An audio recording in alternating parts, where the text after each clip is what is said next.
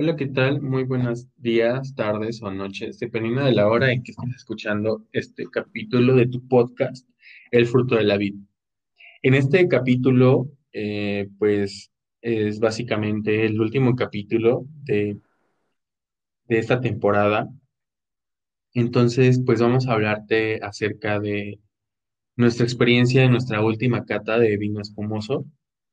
Eh, pues es básicamente, como te comento, el, final. Le damos la bienvenida a nuestra compañera Jessie, que pues a lo largo de todos estos capítulos ha estado con nosotros. Hemos hecho una mancuerna pues muy sólida para traerte a ti y, y que escuches y que conozcas más acerca de este mundo maravilloso que es este el el, el- la enología, básicamente, ¿no? Entonces, eh, pues sí, eh, vamos a hablarte acerca de lo que es eh, todo esto y, bueno, cómo nos fue a nosotros con nuestra cata. Entonces, Jessy, no sé si quieras empezar a contarnos cómo fue tu experiencia, qué vino probaste, em, lo, lo que percibiste en la etapa visual, en la etapa olfativa, en la etapa, este, de la, del gusto. Bueno, hola, ¿qué Entonces, no sé. Eh, realmente, ¿sabes? Eh, es un poco de nostalgia, eh, pues saber que este es el último capítulo de la temporada. ¿Por qué? Porque obviamente hemos crecido como eh, personas en sí, como eh, el acto de conocer un poco más y de compartirlo con las personas, siento que es un, un gesto muy, muy, muy, muy padre. Y para mí esta cata del vino espumoso era una de las más esperadas, creo que fue la que más anhelaba desde un principio. Y claro, eh, todas las demás fueron pues muy, enriquece muy enriquece enriquecedoras. Sin embargo, eh, me quedo, eh, siempre me voy a quedar con el recuerdo de esta. ¿Por qué? Porque, no, o sea, sinceramente no es la primera vez que, que he probado un vino espumoso. Sin embargo, es la primera vez en la cual puedo deleitarme, puedo analizar y puedo decirlo de voz propia, lo que he aprendido. Eh, el vino espumoso, el cual yo pude degustar, eh, era, perdón,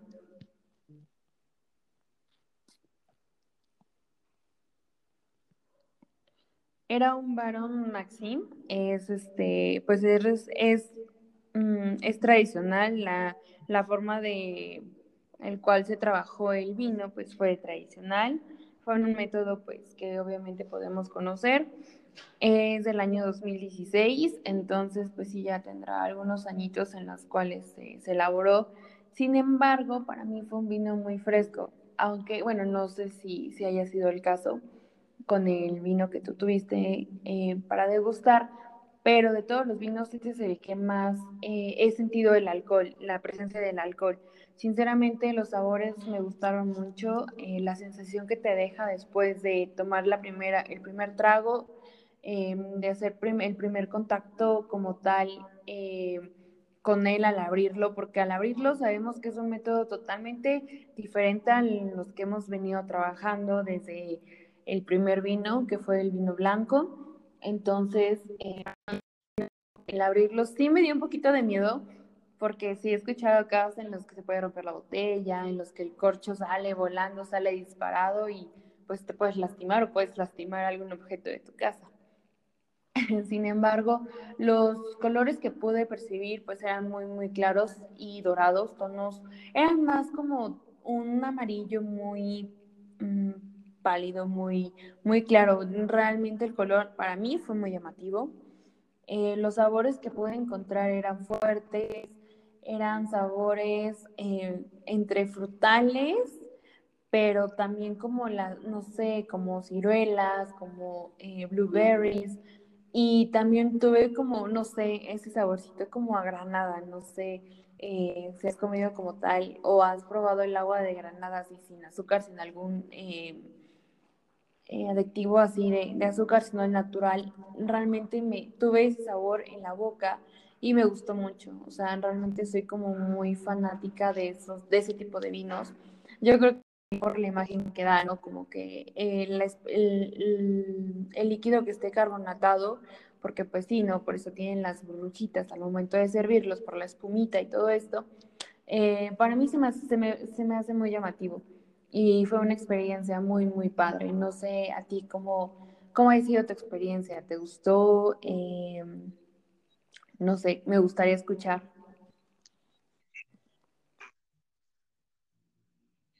Pues mira, eh, la verdad, bueno, eh, antes que nada mi vino era eh, un vino blanco espumoso de la cepa Moscatel.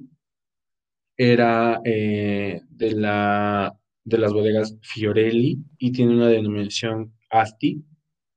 Entonces, tiene, bueno, yo la verdad me gustó mucho la experiencia de cómo abrir los, vinos espumosos. Obviamente es como lo encuentras como las sidras, ¿no? Es como algo que como que quizás podía, pudieses estar familiarizado, pero es algo muy distinto también porque no es necesario y como dices, ¿no? A veces como que te entra la espinita de no voy a romper nada o quiten todo lo que se pueda romper por, por la presión de la salida, ¿no?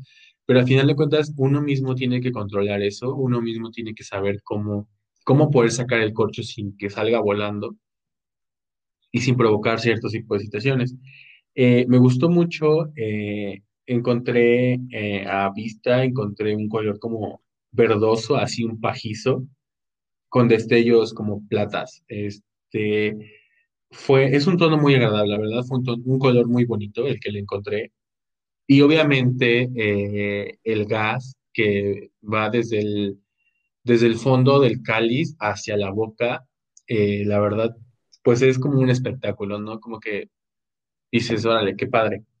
Como pues sabemos, obviamente los vinos espumosos tienen presencia de CO2, eh, se produce a partir de fermentaciones, pero también hay diferentes métodos de elaboración. Está el método tradicional o comúnmente conocido como champenois, el método Grambas o, y el método transfer. El método champenois pues es el método natural, que este, básicamente pues eh, la, fermentación y todo ese tipo de procesos eh, se utiliza para la producción de CO2.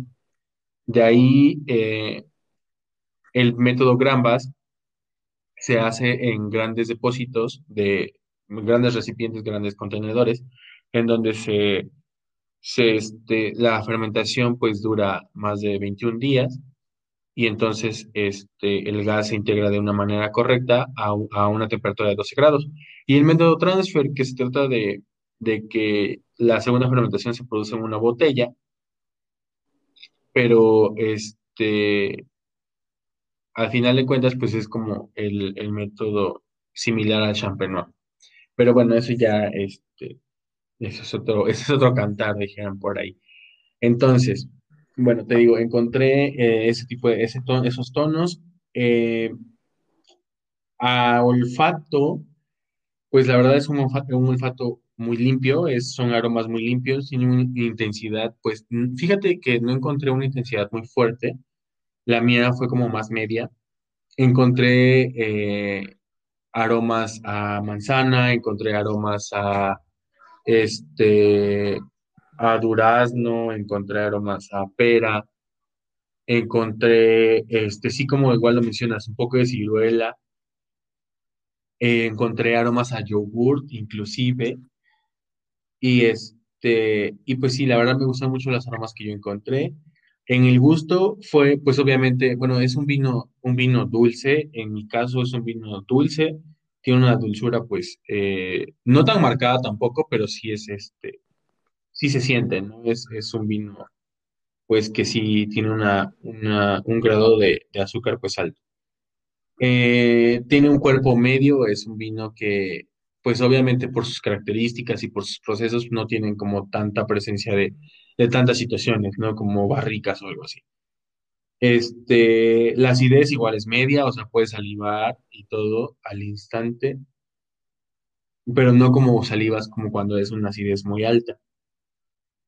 Eh, la terminación, la verdad, eh, después de, de, sorberlo, después de tomarlo, pues sí se queda como el aroma, el sabor en, en la boca un, un larguito tiempo. Y fíjate, en mi caso, al contrario de ti, que tienes una intensidad de alcohol pues un poco alta, en mi caso es de media baja. No encontré, o sea, sí, sí tenía eh, una intensidad, sí tenía un, gra- un grado de alcohol pues un poco, oh, no tan elevado, eran creo, mm, ay, no recuerdo la verdad, pero sí no lo encontré mucho al, momento de beberlo. Y por ejemplo, en cuanto a textura, sentí como un poco grasoso, un poco aterciopelado la, eh, al, al- la textura en boca. Entonces sí, bueno, esa, esa fue básicamente mi experiencia, te digo, fue, fue algo muy agradable porque sí quizás ya había tomado vino espumoso, pero no te habías dado, no me había dado la tarea, ¿no? Como de analizar ciertas cosas o el porqué de algunas otras situaciones. Pero pues como dices, eh, pues esto nos sirvió para aprender, esto nos sirve para seguir eh, en este mundo de los vinos, que pues la verdad es muy extenso y muy bonito. Y también, como decías al principio, pues genera nostalgia porque ya se acabó la temporada y pues ya terminamos, ¿no? De hacer este, este, los podcasts.